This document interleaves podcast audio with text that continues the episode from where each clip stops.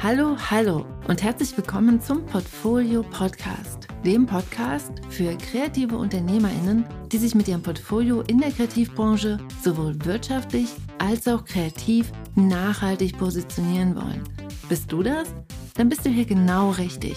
Mein Name ist Franziska Walter und jetzt geht's los mit einem Kopfsprung in die nächste Folge. Let's go! Hey, hey, herzlich willkommen zu dieser neuen Podcast-Folge. In dieser Folge stelle ich dir eine Frage, und zwar die Frage, wie viele kreative Identitäten hast du? Vielleicht denkst du jetzt, hm, kreative Identitäten, was ist das überhaupt? Wozu brauche ich das? Wie definiere ich das? In dieser Folge heute erfährst du mehr darüber und du erfährst auch was über deine kreative Seele, über deine kreativen Identitäten und wie du das Ganze zusammen in deiner Positionierung für dich nutzt. Aber eins nach dem anderen. Diese Woche bin ich wieder in Tampere angekommen, nach zwei aufregenden Wochen in Deutschland. Mit drei Tagen in Frankfurt auf der Frankfurter Buchmesse und danach noch ein paar Zwischenstationen in Erfurt, Berlin und in Hamburg. Warst du denn auf der Buchmesse? Meine drei Tage dort waren ganz, ganz toll. Die Buchmesse ist wirklich ein ganz besonderes Event und ein Fest für alle Büchermenschen und alle die, die beim Büchermachen involviert sind. Und danach hat es einfach mal gut getan, ein paar Tage in meiner alten Heimat zu verbringen und meine Familie und meine Freunde zu sehen. Da ich auf der Buchmesse immer aufgeregt bin wie ein Eichhörnchen, wenn du mich dort getroffen hast, weißt du, was ich meine, dann brauche ich danach immer ein paar Tage Ruhe, um wieder Energie zu sammeln und mal kurz durchzuatmen. Buchmessetage sind einfach super hochfrequent, total aufregend und wunderschön, aber ein kurzes Innehalten und Ausruhen und eine Pause danach ist total angemessen. Während ich also so in der Sonne bei meinen Eltern auf dem Balkon rumsaß und mich an meiner Kaffeetasse festhielt und rekapitulierte, was eigentlich alles so passiert war auf der Buchmesse, welche meiner Buchmesse-Ziele ich abhaken konnte, welche ich bei der ganzen Aufregung vergessen hatte welche nächsten Schritte jetzt irgendwie anstehen und was ich das nächste Mal optimieren könnte, fiel mir auf, dass ich eine meiner üblichen Hürden auf der Buchmesse getroffen hatte. Und die Hürde ist die Frage, wer bin ich und wenn ja, wie viele? Ganz im Sinne des Buches von Richard David Brecht. Auf der Buchmesse gibt es bei mir immer wieder diese Situationen, in denen ich kurz überlegen muss, wer bin ich hier eigentlich gerade? In diesen Momenten halte ich kurz inne und überlege, wer mir eigentlich gerade gegenüber sitzt, was ich hier gerade mache und wenn ich geschäftlich unterwegs bin und mich zum Beispiel mit einem Verlag treffe, was ich hier gerade genau anbiete und was ich erreichen will. Denn wie die meisten Kreativen biete ich nicht nur eine Sache an und habe mehrere Kompetenzfelder. Auf der Buchmesse bin ich zum Beispiel einerseits in meiner Funktion als Buchgestalterin, aber eben auch als Buchillustratorin unterwegs. Und im Bereich Illustration arbeite ich außerdem in verschiedenen Buchgenres.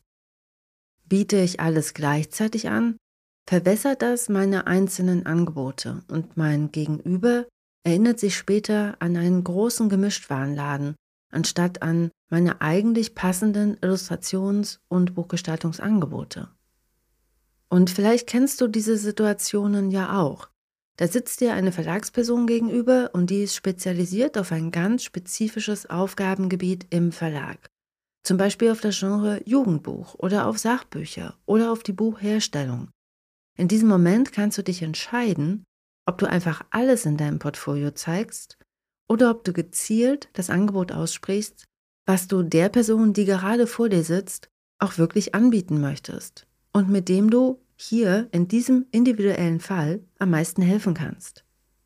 Die Frage ist also, wem zeigst du was? Oder für mich, wo stelle ich mich mit welchen meiner Angebote vor? Bin ich hier gerade Jugendbuchillustratorin oder Buchgestalterin? Und es wird oftmals schnell noch komplizierter, denn neben diesen beiden Expertisefeldern war ich auf der Messe ja auch noch Podcast-Host und als die Gründerin der Portfolio Akademie unterwegs und als Freundin, Kollegin, als ehemalige Vorstandsvorsitzende der IO und als Autorin des Buches Die gute Mappe. Ein bunter Blumenstrauß von Rollen sozusagen. Und alles bin ich. Das kann sich manchmal ganz schön viel anfühlen. und die AuftraggeberInnen auch mal ganz schnell ganz schön doll verwirren. Denn die mögen es, wenn sie genau wissen, was du machst. Denn das macht dich berechenbarer. Und die Berechenbarkeit ist super, denn die schafft ein Gefühl von Sicherheit. Und deshalb stellst du dir selbst dein Bein, wenn du dich wenig berechenbar präsentierst. Die Idee, einfach allen möglichen KundInnen alles anzubieten und dann darauf zu hoffen, dass sie sich schon das aussuchen, was sie brauchen, das funktioniert leider nicht. Das weiß ich aus eigener Erfahrung und ich weiß auch, dass das einer der üblichsten und typischsten Fehler ist, den Kreative in der Akquise machen. Vielleicht fragst du dich ja jetzt, warum funktioniert es denn nicht? Zeigst du alles, was du kannst? Übergibst du deinem Gegenüber die Verantwortung zu entscheiden, was sie brauchen?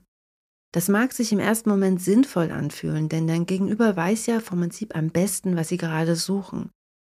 Was aber dabei verloren geht, ist deine Selbstbestimmung. Denn in der Entscheidung, was du anbietest, liegt genau das, Selbstbestimmung. Du entscheidest, mit wem du in welchen Projekten zusammenarbeiten möchtest und mit wem nicht. Und du entscheidest auch, auf welchen Märkten du arbeitest und welche Angebote du aussprichst. Und wenn du entscheidest, was du anbietest, wird deine Akquise auf diese Art und Weise automatisch wirksamer, weil du fokussierter bist und somit dein Angebot so formulierst, dass dein Gegenüber es auch versteht. Und du bist berechenbar. Also sozusagen gleich mal drei Fliegen mit einer Kerpe. Bei mir war das früher oft so. Gerade meine Corporate Design KundInnen fragten mich früher wirklich oft, sind sie denn nun Kommunikationsdesignerin oder sind sie Illustratorin? Wenn ich dann sagte, beides, dann sank das Vertrauen in mich. Denn sie wollten doch mit der Expertin zusammenarbeiten und nicht mit jemandem, der alles so ein bisschen kann. Aber ganz, ganz oft sind wir einfach mal nicht nur dieses One-Trick-Pony, sondern wir können einfach verschiedene Sachen gleich gut. Und auch ist es zusätzlich heute mit der wirtschaftlichen Situation für die meisten Kreativen eine ziemlich gute Idee, nicht nur auf ein Pferd bzw. auf einen Markt zu setzen, sondern sich mit mehreren Standbeinen zu positionieren. Das erlaubt oftmals einfach deutlich mehr finanzielle Freiheit und macht dich unabhängiger von Marktveränderungen. Deshalb jetzt mal die Frage an dich. Wie viele kreative Identitäten hast du denn? Und vielleicht denkst du jetzt, was? Kreative Identität? Was ist das denn? In meinem Buch Die gute Mappe, das 2021 im D-Punkt Verlag erschienen ist, habe ich das Modell der kreativen Seele mit seinen kreativen Identitäten entwickelt. Dieses Modell ist ein Hilfsmittel, mit dem du deine verschiedenen Kompetenzfelder benennst und positionierst. Gleichzeitig erkennt das Modell an, dass wir als kreative Unternehmerinnen komplexe Wesen sind mit ganz vielen Facetten, Talenten und Ideen.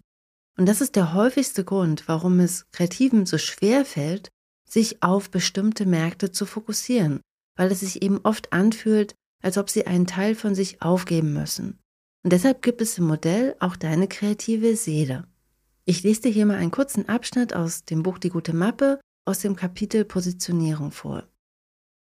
Dort heißt es, die kreative Seele ist die Essenz unserer Persönlichkeit und die Quelle unserer Kreativität. Haben wir Zugang zu unserer kreativen Seele, erkennen wir den Sinn in unserem Handeln und können auf dieser Grundlage auch entscheiden, ob eine Aufgabe für uns sinnstiftend ist oder nicht.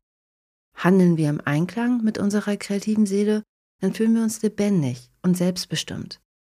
Die kreativen Identitäten sind dagegen Teilaspekte der kreativen Seele, strategisch bewusst von uns ausgewählte und präzise definierte Facetten oder auch Personas.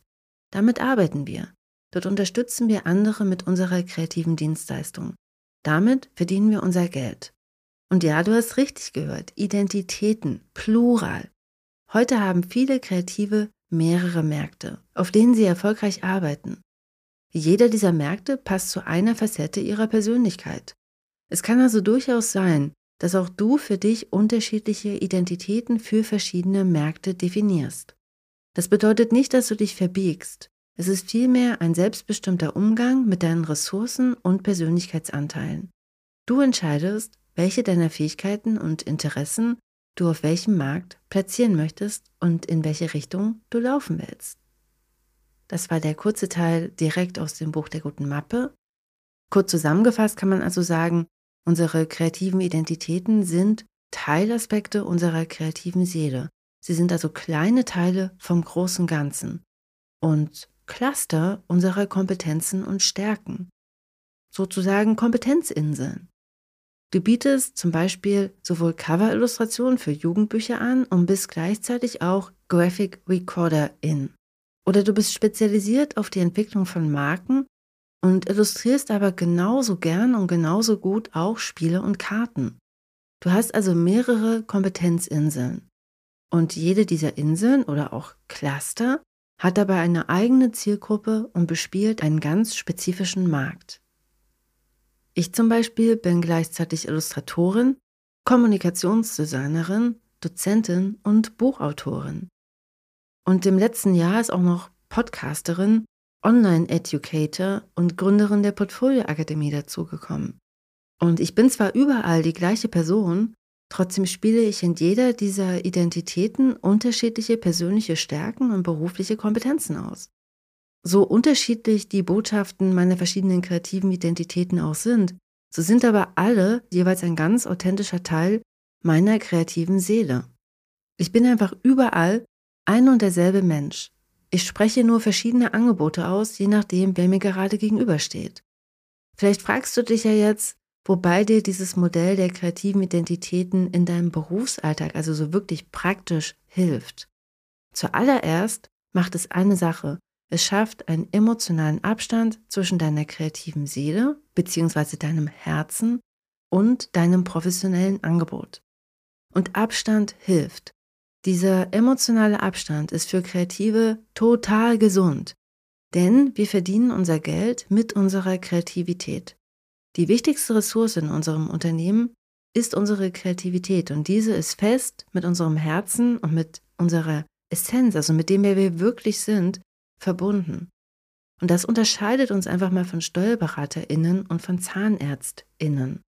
Unsere Angebote sind nah dran an uns und sie sind ein Spiegel unserer Persönlichkeit. Aus diesem Grund fühlen sich Absagen und Ablehnung in der Akquise für Kreative auch besonders schmerzhaft an, weil eben nicht unser Produkt abgelehnt wird, sondern irgendwie auch wir selbst, weil wir einfach mal Teil unseres Angebots sind. Und deshalb ist es sinnvoll, emotionalen Abstand zwischen unser kreatives Schaffen und unsere unternehmerischen Angebote zu bringen. Und diesen Abstand kreierst du mit deinen kreativen Identitäten. Einerseits erlaubt er dir, pragmatischer auf deine unternehmerischen Tätigkeiten zu schauen und auch mal wirtschaftlich sinnvolle, aber eben auch rationale Entscheidungen zu treffen. Und die sind manchmal einfach notwendig, gerade wenn es ums Geldverdienen geht. Deine kreativen Identitäten helfen dir auch, ganz klare und passgenaue Angebote für deine jeweiligen Märkte und Kundinnen auszusprechen. Denn in deinen kreativen Identitäten hast du keinen Gemischtwarenladen mehr, sondern sprichst ein ganz spezialisiertes Angebot für einen ganz spezifischen Markt aus. Du entscheidest, wem du was zeigst und wem du was anbietest. Und dadurch wird Akquise einfach und wirksam. Wenn das mal nicht ein überzeugender Grund ist. Hm? und deshalb jetzt mal die Frage an dich. Wie viele kreative Identitäten hast du? Und wie leicht fällt es dir zu entscheiden, wem du was anbietest? Und welche Fragen hast du zu dieser ganzen Problematik oder dieser ganzen Fragestellung? Wenn du mehr dazu erfahren möchtest, dann lade ich dich ein, mal einen Blick in mein Buch Die gute Mappe zu werfen. Dort lernst du einen Prozess kennen, der dich unterstützt, dich nachhaltig, künstlerisch und auch wirtschaftlich zu positionieren, indem du deine kreative Seele beschreibst und dann damit und darauf aufbauend deine kreativen Identitäten festlegst und dann genau für diese ganz passgenaue Akquisestrategien entwickelst. Im Buch gibt es viele praktische Übungen und Hilfestellungen dazu. Und wenn du mein Buch noch nicht hast, dann hast du heute die Möglichkeit, eins zu gewinnen. Ja, du hast richtig gehört. Genau, und das geht ganz einfach. Teile diese Podcast-Folge einfach in den sozialen Medien oder empfehle sie fünf FreundInnen. Schick mir einfach einen Screenshot davon per E-Mail an lostopf.diegutemappe.de bis einschließlich 17. November 2022 und dann heißt es nur noch Daumen drücken. Ich lose unter allen E-Mails eine Gewinnerin oder einen Gewinner aus und ich wünsche dir jetzt schon einmal ganz viel Glück dabei. Genau, die genauen Teilnahmebedingungen findest du in den Show Notes oder auch auf dem Blog. Und damit wünsche ich dir alles Liebe. Wir hören uns wieder nächste Woche. Ich freue mich auf dich. Bis dahin. Tschüss.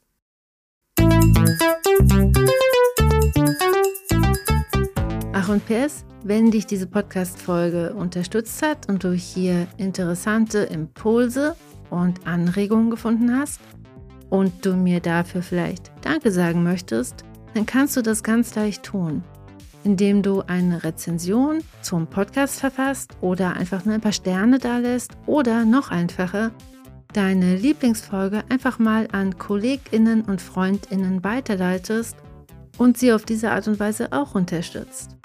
Ich danke dir auf jeden Fall ganz herzlich dafür. Sharing is caring.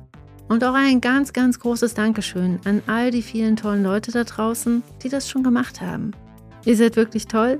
Bis nächste Woche und tschüss.